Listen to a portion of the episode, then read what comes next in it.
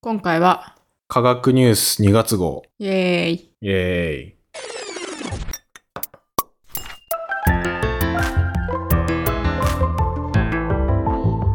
イ。レンです。エマです。サイエントークは研究者と OL が科学をエンタメっぽく語るポッドキャスト番組です。今回は科学ニュース、まあはい実質初回ですね、これ。おー。今回はあれですか何かあのリスナーさんからというか科学コミュニティとかであの投稿された内容をやるみたいな感じですかそうですお。あの、1月にうん。毎月10日科学ニュースやりますって言ったんだけど、うん。それで、えー、Twitter コミュニティ科学ニュースクラブを宣伝したところ、うん。 80人ぐらい増えました。おー。で、結構毎日更新されてます、その掲示板が今え。ー、そうなんだ。毎日ね、ニュースやら、まあ、雑談っぽいコラムやら、うんうんうんうん。投稿していただいてありがとうございます。いいですね、いいですねう。ん、面白いっすよ。で、じゃあ最初に、うん。ラインナップを、はい。ちょっとタイトルだけポンポン言ってくんで、じゃあ1個だけじゃないんだ。複数やるの。複数。というか、はいはいまあ、一個掘り下げるでもいいけど、うんまあ、この回は、とりあえずちょっと何個かやわーって言ってみて、うん。もうエマさんが気になる3つぐらい を選んで、それについてちょっと喋るとか、ああ。そんな感じでいいかなっていう。そん、そんなに数多いの ?3 つを選ぶって、 相当なんか20個ぐらいあるのかあの、全部ね、合わせたら20個ぐらいあるけど、なうん。あず今回あの、俺が面白いなって思ったやつのタイトルだけちょっと拾ってきたんで、 うん。一旦それ紹介しますね、じゃあ。あ、はい。で一応ニュースの URL はうん貼っとこうと思うんですけど、あの、はいポッドキャストの概要のところに。いはい。やじゃあこんな感じっていうのじゃあ読みます、一旦。はい。じゃあ今回のラインナップ。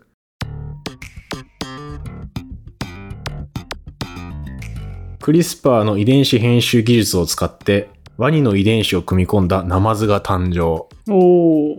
えー木星の衛星が新たに4つ見つかって最多の衛星を持つ惑星の地位を奪還したうんうん。口パクで長文の音声入力ができるメガネ型デバイスを立命館大学が開発えー、すげえ。えーあとこれ研究だけど人は死を意識すると本当にパフォーマンスが向上するのかという研究、おお、それも面白そえー肺機能が損なわれ呼吸不全になった場合に超呼吸で補助する治療の探索的知見が行われているう。ほうほうほ NTT の技術で食用コオロギを飼育へう。うんうんえーミツバチのワクチンがアメリカで条件付き承認、うん。おお。ミツバチに打つのえまあ、食わせるワクチンえー、あ、そっかそっか。なんか蜂の巣が、あ、違う、蜂蜜を取るためってこと、あそうそうそう、あえのーこれだけちょっと言っちゃうけど、うんその抗菌剤みたいのをバンバン蜂に巻いたらさ蜂蜜うん、ついたりとかあるから、それでなんかワクチン、ン開発がどうやらされてて承認されたそうです。面白いね。 えー、と鳥じゃない、えっと、虫に知見とかするんだよね。面白いいね。や、事件になるかわかん ない。うん、あと、うん皮膚のマイクロバイオームと加齢の関係性について、後世が分析結果を発表。うんうんうん。最も危険な職業の一つ、ローマ皇帝の死のパターンと機械の故障率の間に共通パターンがあるとする研 究。はい。なんかちょっとイグノーベルっぽい。そう、これイグノーベルショップ。僕結構好きなんだけど。うんで、最後、えーねるねるねるねの新シリーズ、お薬パクッとねるねるが登場。あこれはレンさんがもう大興奮するやつですね。はい、以上です。今回僕がちょっとおもろいなと思って、はピックアッいプ。してきました。いっぱいありますけど。えーじゃあ3つ選んでいい3つ選んでいいっすよ。えっと、ちょっとね、これ選んでもらってから、うん。ちょっと記事見るけど、俺。あ、そう、 一緒に見ようじゃあ一。緒に見る。うん。うん。えっとね、えっと、一番初めのそのなんかナマズ、うんうんなんだ、ワニの遺伝子を組み込んだナマズが誕生した。そうそう、それがなんか、どんな感じのナマズになるのかっていうことが知りたいな。うんうんうん。あ、これまだ誕生したばっかりでさ、その後の研究は今後される感じなのかな。いや、なんかね、その後の研究ってずずっと追い続けるかどうかってことそうまあそう、まあいやなんか年単位ではできてないんだワニのな何の遺伝子っていうとか。あまあ確かにね、その辺の情報なんそうそうそうそう全然ないから。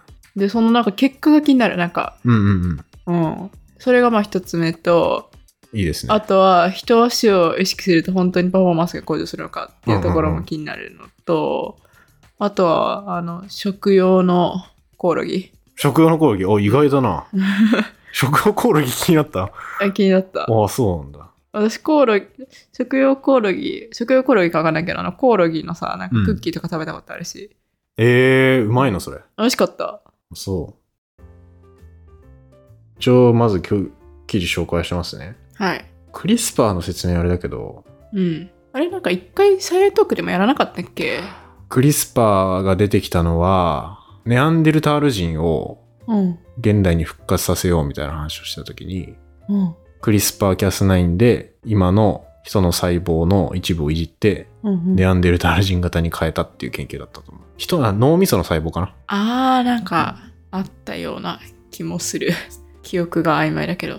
なんかそこでクリスパーの、なんか原理みたいなところも話してなかったっけまあそんな詳しく話してないけど、うん。まあ簡単に言うと、その遺伝子の中で狙った塩基配列、書き換えるみたいなうんうんうん遺伝子編集の技術の一つですけど、それを使って、ナマズの遺伝子うんを書き換えて、一部ワニの遺伝子を導入したっていう。その一部ってさ、うん。どこの遺伝子をさ、どのワニの遺伝子に変えたんだろうほんとね、生殖ホルモンをコードするゲノムの部分があるらしいんだけど、方法。まあそこに入れたと。いやこれちょっと先にさ、うんなんでこんなことしたのかっていう話していあ、いそうそうそうそうそう。なんでな、な、何が目的なんだそう目的としては、うん。まず、ナマズって、すごいよく感染症で死亡してしまうと。うん、うん、っていうのが結構問題らしいんですよ。うん。うん。アメリカのナマズの市場、うん。これ3億7千万ポンドだから、1億3900万キログラム。 ちょっと単位おかしいけど。うん。のナマズを飼育して増やしているらしいんだよね、アメリカって。うん、うん、だけど、感染症にかかって死んじゃって、なんかそのままもう廃棄されるみたいなのが問題になってると。え、ナマズって食べるってことナマズって食べるっけ え食べるんじゃない 俺食べ、日本であんま食べないけどな。食用ナマズっていう単語ってや、なんか聞いたことあるっけいあるよや、あんまりない。え、なんで飼ってんのじゃあそもそも。 え、食べてんじゃん。ナマズって美味しいんかななんか、普通に魚料理みたいな感じで食べるのかな普通に魚みたいな料理で、だと思うよ。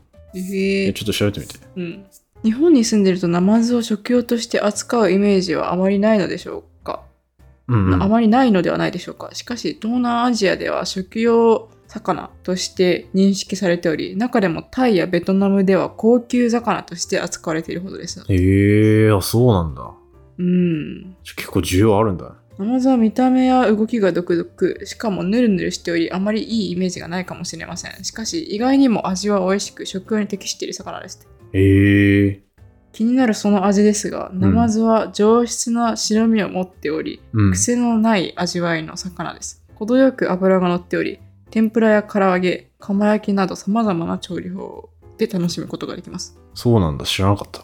うんで、まあ、課題としては、だから、多分、ナマズだとちょっとおーってなるけど、うん他の魚とかでもさ、うん養殖してる時に感染症流行って死んじゃっうんたりとうか、んうんうんまあ問題にはなりそうだよね。なりそうなりそで、そこで、なんでワニが出てくるのかっていうとう、うんワニの遺伝子の中に、カテリシジンっていうタンパク質があるらしいんですけど、うんこれ、れがなんか抗菌活性があると。うんうんうん、要は菌を殺す。うんで、ワニって結構激しく戦うわけよね。牙とかでガーって。で、その怪我し、ワニが怪我した時にうん感染症をうん防ぐ役割をしてんじゃないかっていう。おーっていうのをナマズに入れたらうん感染症防げんじゃないっていうへえのが最初の始まりらしいですね。そうなんだこう面白くなそれナマズがよく死ぬ感染症にワニがその抗菌活性持ってるい、うん、まあ特定の病気っていう感じなのかわかんないけど、あ、でも一応2種類のそういう原因になりそうな細菌を、うんあえてその遺伝子組み換えしたうんナマズとしてないナマズうん入れると、やっぱ遺伝子組み換えした方が生き残るへえ可能性が上がると。まあ一応感染症のある種類っていうか、うんうんうん限定はあるだろうけど、うんうんそれでもね、他の動物の遺伝子なのに、ちゃんと守ってくれるっていう。うんへえでもさうん。そのワニワニじゃないそのナマズを私たちが食べて安全かどうかって分かんないよねあ、そうんう。で、一応、アメリカでは、一種類だけ、なんか遺伝子組み換えの魚、うんサーモンかなうんがね、承認されたそうで、うん2021年うん、結構最近。うん。でも申請してから26年かかったらしいやよ。ば。 やばいよね。えで、ー、今はゲノム編集した、うんまあ、サーモうンん。っていうのが一応食べれるらしいんだけど、で、ナマズもだから、それと同じような感じで、もしかしたら今後えー、食べるようになるんじゃゃないかっていう。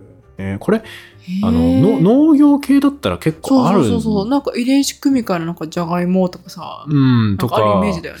あと、クリスパーキャス9で編集したトマトが、うん。もう食べれるとかじゃなかったかな。あそうなんなんだかそんな感じのニュースも前見たことあって、案外ね、結構来てますよ。こういでもうゲノム編集系の食べ物。なんか動物系なんか動く系はさ、うん。やっぱ難しいのかなハードル高いのかななんかじゃがいもとかそういうさ、植物に比べて。いや、そうね。 でもね、一応このうん。論文とか研究してる人によると、まあ、ワニの遺伝子によって作られたタンパク質自体は、うん。まあもう食べる時にはタンパク質っていろいろ熱変性とかうんうん。されるから不活化するんで、うんまあ問題はないですよって言ってのと、うん。あとすでに多くの人がもうワニの肉食ってるじゃんっていう確かに主 張もしてる。確かに。 だから別にナマズにワニのあやつが入っててもいいんじゃないんですかっていう。承認されたら私はすぐにそれを食べるだろうって 言って。でも、なかなかね。でもさ、うんそれはまあ、そうかもしれないけど、なんか予想できない、うん。なんか体内での反応みたいなさ、まあないとは言えない起きてよなね。いかはわかんないよね。わかんうない。んまあ、一応ナマズさそうやってワニの遺伝子入れられてはいるけど、うん普通に全然問題なく飼育できるらしいから、えー、そうなんだ。うんえ、じゃあもう、なんだ、今回、初めてワニの遺伝子を入れることに成功したみたいな感じではなく、もう、そのワニの遺伝子入れたナマズがもう結構生きてますよみたいな、そういうニュースってことそうそうそでもう、ちゃんと飼育もできて感感染症もちゃんと守ってますっていうところまでいってる研究だからえでもさそっか結構すごいよえなんかさ承認されてないかもしれないけどさ、うんなんかもう研究者ちょっと食べちゃおうかなって言ってポイって食べそうじゃん ダメだけ どねそれダメダメというかだいぶ怖いけどだダ あメだそうなんだねまあちょっと怖いかあーまあなでも市場で売るっていうのと、うん自分で食べるっていうのは違うかもしれそなういけ自ど己責任自己責任いやーえそれってさ、うん何承認す降りるために何が必要なんだろうねなんか治験とかすんの 薬みわたいかなんないけど、一応、このアメリカのい FDA が承認してますよ。えー、サーモンの場合はサーモンの場合は。ナマズ食べたいなはい俺もナマズ食べてみたい。一回ぐらいよね。白身魚っぽいんかな。って言ってたね。うん。あベトナムとかタイにさ、いつか行った時に食べよ確かにね、食べれるってこともね。う。うん。アメリカ行っても食べるってことだよね。うん、食べたい食べたい。結構面白いニュースでした。はい。あ一応、これ紹介してくれたのは、えっと、紫芋さんが紹介してくれた記事でしたね。うん。ありがとうございます。はい、じゃあ次。はい。いとはちゃん、AKA ホワイトハイローさん。はい。あこの方は、あの、漫画家ですね。えー、すげえ。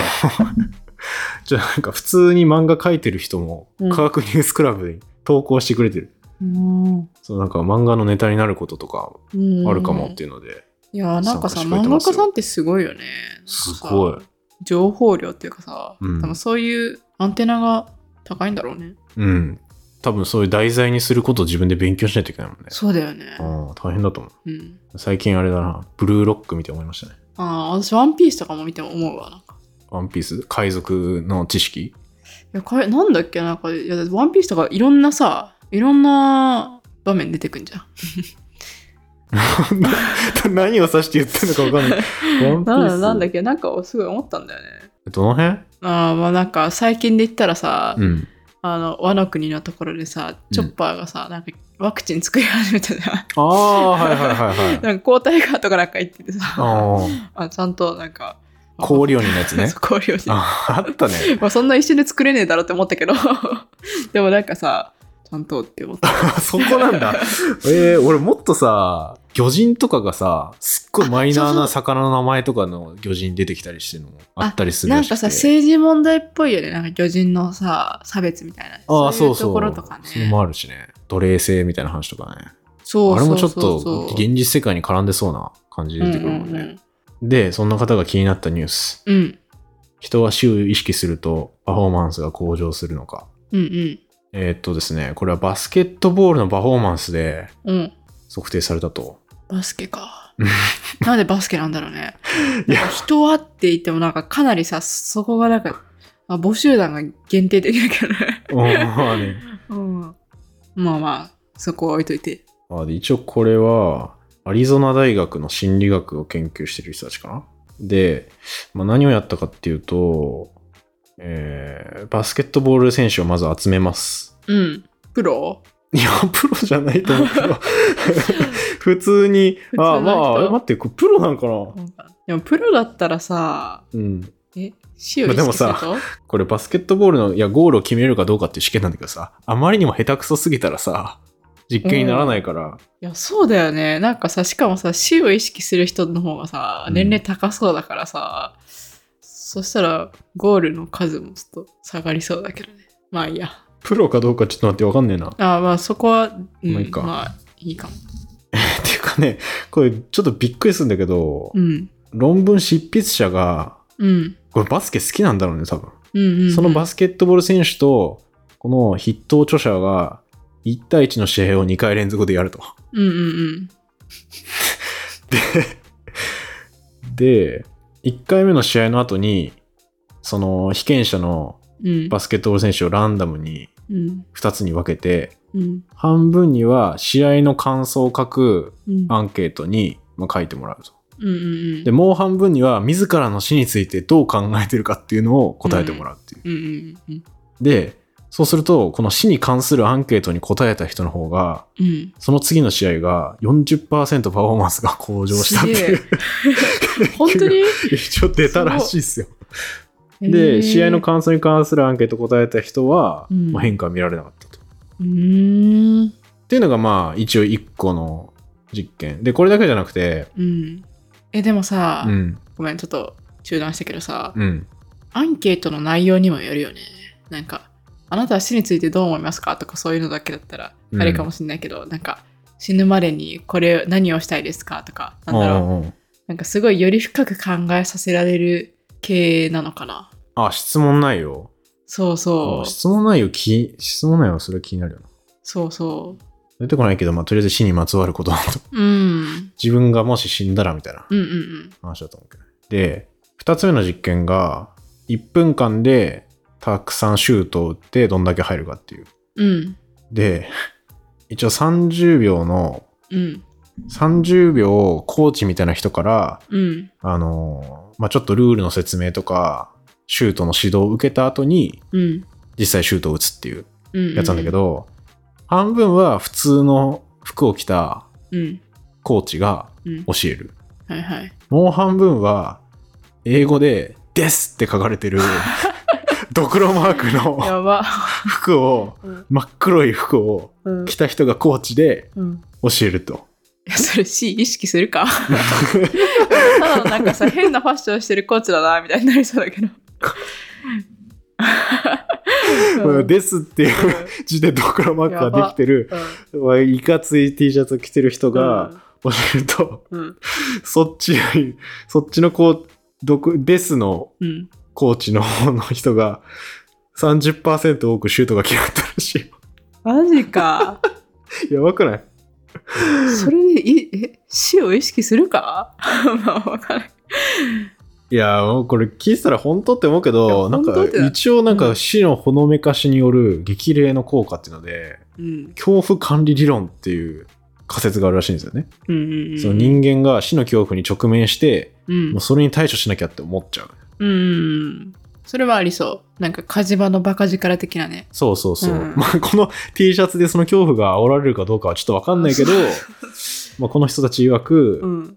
シュートの成功率が上がったとうーん。いや、まだなんか一つ目の実験の方がうん納得いくと いうか、二、つ目さ、ですって書いてるさ、黒い T シャツのドクロ見ても、資料を意識するかな。いやーし自分のしかわかんないけどでも「です」っていう文字が目に入ったらいやわかんない自分の深層心理の問題じゃんこれきっとおーじゃああめっちゃ怖いってなるわけじゃなくてそんなんでいけんのじゃあそんなんだったらさもうパフォーマンス上げたかったら さもう毎日さ「死」という字を見ればいけるんじゃんそれ慣れちゃいそうだけどなそうだねデス慣れしちゃいそうだデけどス慣れしちゃいそうんいやそれでこの論文を書いた研究者たちはううんスポーツのコーチの中にはこのような方法で選手のやる気を喚起している人がもうすでにいるかもしれない いやーえこの人たちは何うん心理学の学者さんうん心理学の研究してる人、で、うそういう人々が、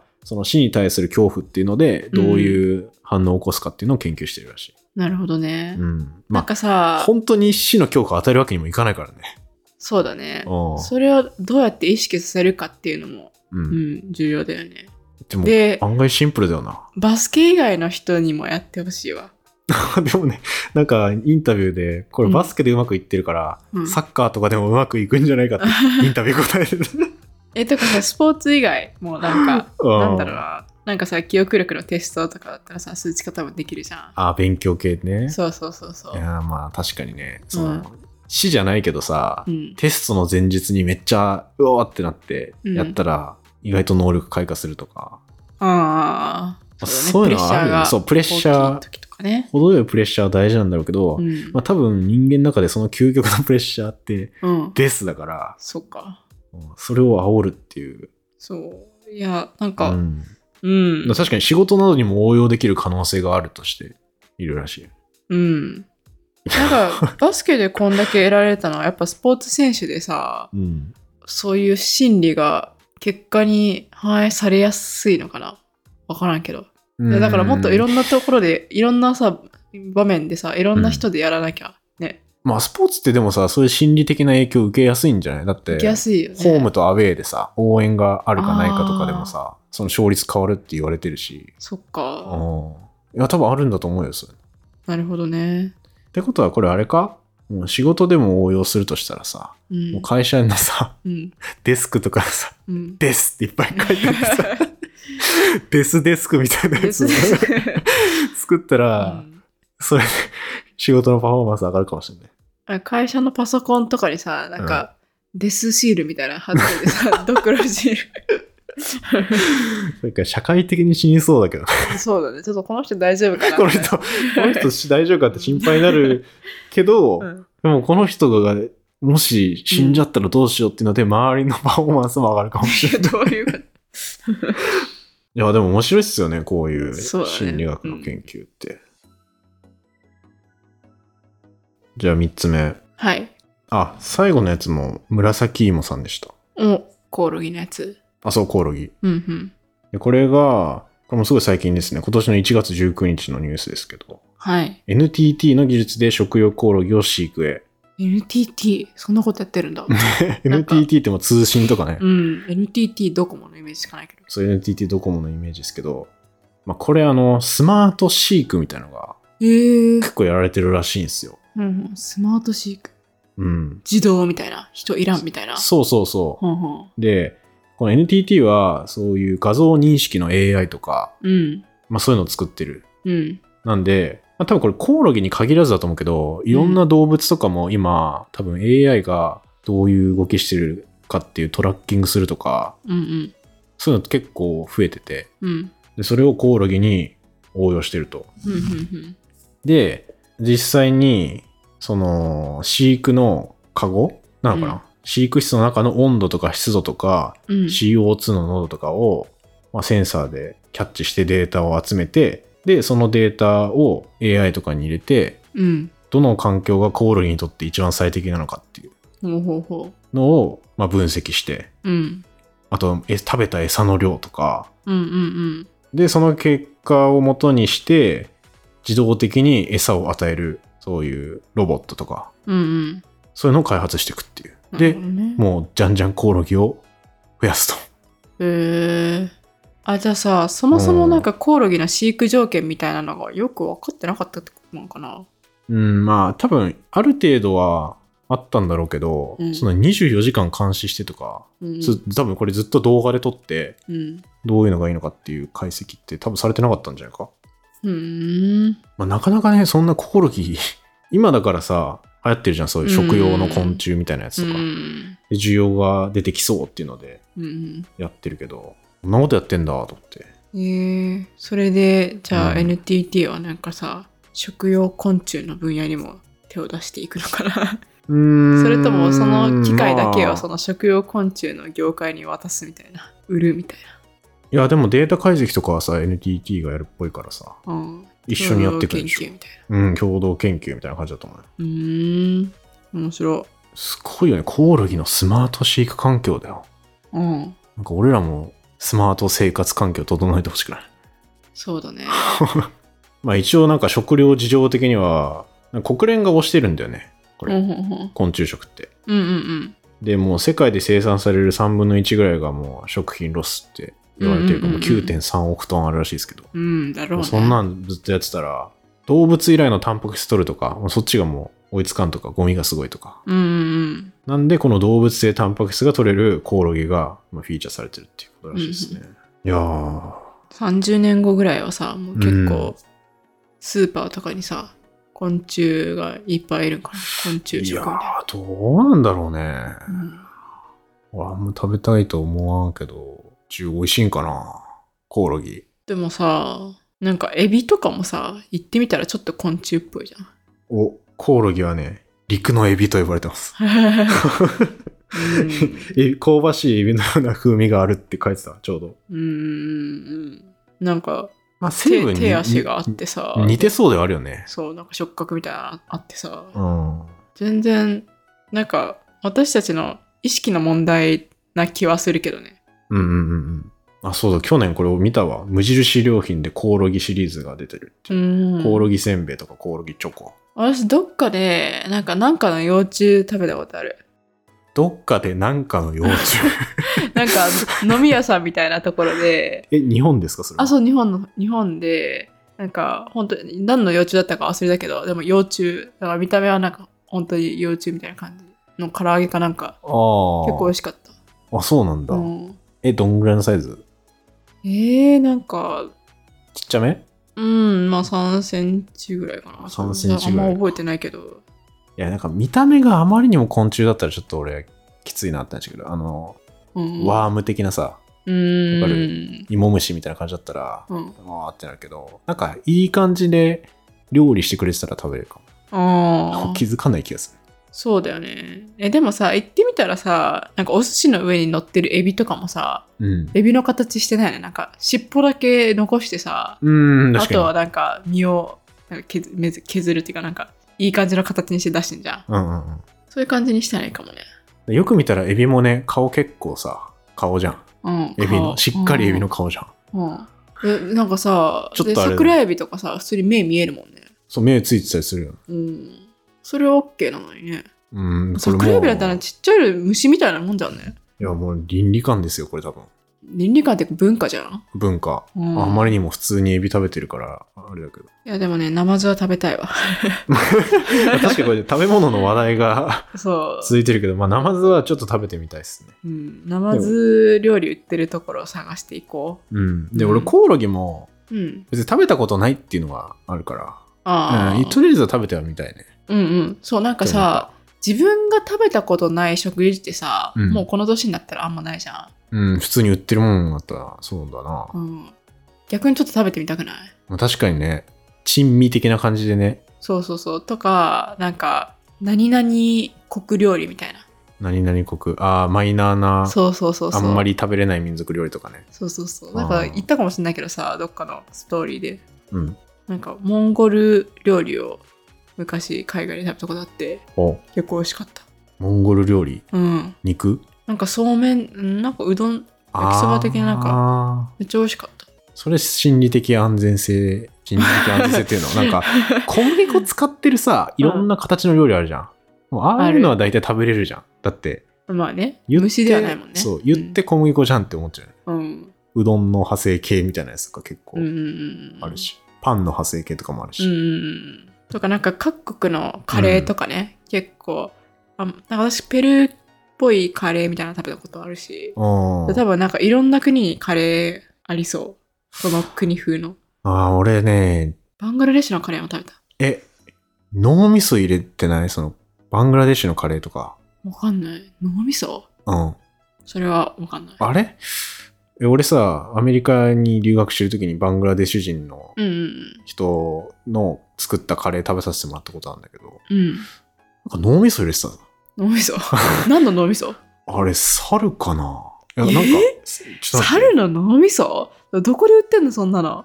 売ってんのアメリカで。羊かなうん。猿なわけないか。あまりにちょっと残酷すぎじゃないちょっと私、ちょっと猿の脳みそが入ったカレー食べたくないわ。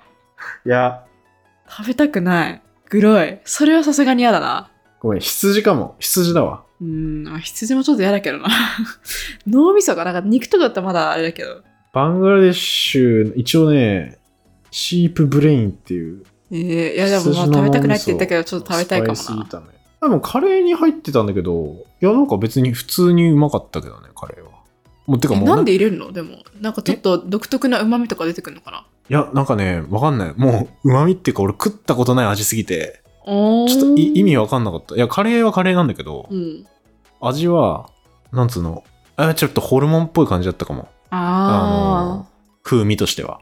え、それさ、なんか固体なの肉みたいな感じで入ってんのなんかもうそれとも液体化してんいやものうなんかもうデロデロでよくわかんなあ、でも、い。そんかなめちゃくちゃ脳みそなわけじゃない。カレー、カレー全体にもう行き渡ってる感じ。なんかスープみたいな。スープにも絡んでるみたいあなあ、そうそうそう。なんかさ、よくわかんない溶けて、なんだよこれ、みたいな。スープになってデる。ロデロになってる具材みたいな感じ。デロデロになっこてるの話グロすぎる かなちょっとやめた方がいいかなちょっと、あれかもしれない。気分害される方がいるかもしれない。確かに。うん。いや、でもなんか、羊の脳みそはでもありましたね。いや、でもなんか、そういううん、これ食べたことないわ、みたいなものは食べてみたい。うんうんうん。まあ、かっこ美味しいものに限るではあるけど、なん か、こうやってなんのはちょっと嫌だな。いやでもさ、どうなんだろうね。少なくとも日本人に覚えってならないでうまいっていうものあったら持ち帰りたいけど、ぜひ。うん。そういうマイナーな料理。うんうんうんうん。なんかおすすめマイナー料理あったら教えてほしいな。そうだねあそういえばなんかどっかのヨーロッパの国の友達がなんかゴムの味がするキャンディーみたいな、ゴムのガムみたい味ながするキャンディー。そうめっちゃまずいみたいなあー。なんそれか、結構有名って聞いた気がする、海外のジャンキーなさ、うん、あの、硬いグミみたいなやつゴムの味する気がするんだけでど。もめっちゃまずいよなん かなんか、ハリボーの劣悪版みたいなや そうつ。そうえそんな感じでしょ多分そんな感じでなんか味も変なやつででだけどなんかその国の人はめっちゃ好きみたいなそんなマジ感じだったけどえだから多分ね日本の納豆みたいなものだと思う納豆もさうん。なんか基本的に日本人ぐらいしか食べないじゃんでうん外国人からしたら、え、まずいみたいな、なんか、何このなんか臭いし、ネバネバして、こううん腐ったみたいな。腐ってんじゃんってね。うん。でもなんかさ、日本人は好きな人多いじゃん。うん。なんかさ、そういう料理ってやっぱ、各国にあんのかなそういう料理はあるんじゃないあったらちょっと食べたくないなんか。いやでも、ゴムの味するの食べたくない な。そああ、海外旅行するしかないっすね。う。うん。あんまゲテモノ、ゲテモノって言ったら失礼か。そういう変わった料理。あんそま食べたことないわ。う。うん。脳みそがマックスだね。まあまあ、今度、ナマズ食べに行ってさ、どっかでさ。どっかでレポートしよう。思わず 売ってるところを探して。うん。うん、そうっすね。普通に食べたい。ってことで、はい。科学ニュース会、まあ、ほぼ初回でしたけど、はい。楽しかった。これいいコーナーですね。いいコーナーだねう。うん。ん。まあちょっといろいろ喋りすぎちゃうんで、うん数はそんな紹介できないですけど、そうだねう。ん。ポッドキャストと非常に相性がいいですね。うんうんうんはうい、ん。で、まあ昨今ちょっとツイッターがどうなるのかってざわざわしてて、はいはいあ。のツイッターコミュニティを作った側としてはうん勘弁してくれよって思ってるんですけど、うんもうツイッター自体やばいんじゃねみたいな、有料になったらどうしようとかなんか、あー結構日々今騒がれてるんですけど、うんうんまあとりあえずは継続しますけどね。そうだどねっか避難場所用意した方がいいんかな、そのうち。そうだね、バックアップみたいな用意しててもいいかもね。ある日突然ね、うん。もうなくなりますみたいな言われたらちょっとね。そうだね、せっかくのなんかさ、うん。こう、地の集合体みたいな。そう。地の集合体。なんていうの すごいコミュニティみたいですとんでもない天才たちの集まりみたいなね。い や、でも結構ね、うん面白いと思うよ。そう、面白い、なんか、話題の宝庫みたいな、そそうの情報が全部なくなっちゃうのはちょっと寂しいよね。寂しい寂しうい。んせっかく集まってきたんでね。うん。まあなんかちょっとディスコードぐらい作っといてもいいかなって、避難場所はちょっと考えておきます。うんうんうん作ったらまた連絡しますけど、あの、はいぜひ、まだチェックしてない人で、ツイッターやってる人いたら、というかね、これのためにツイッターアカウント作った人も現れたんですけど、おーよしびっくりした。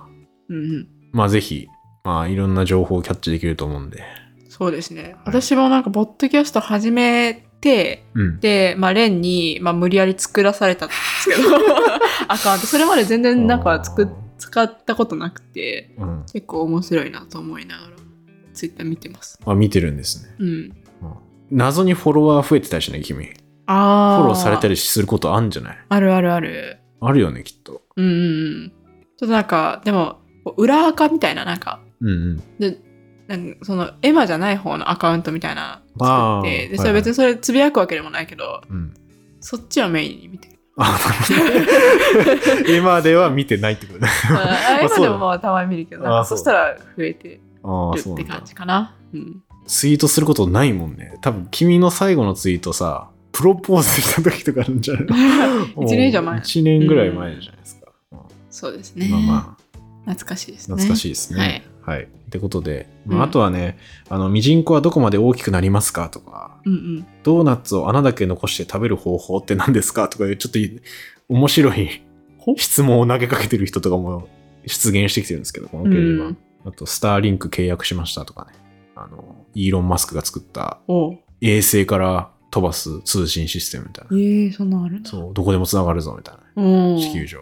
うんえー、まあそういう最新情報、いろんな方がうん知りたい面白いなと思ってるんで、うんぜひ、ポッドキャストと合わせてね、うんよろしくお願いします。はいお願いしますまあ、そんなとこですかね。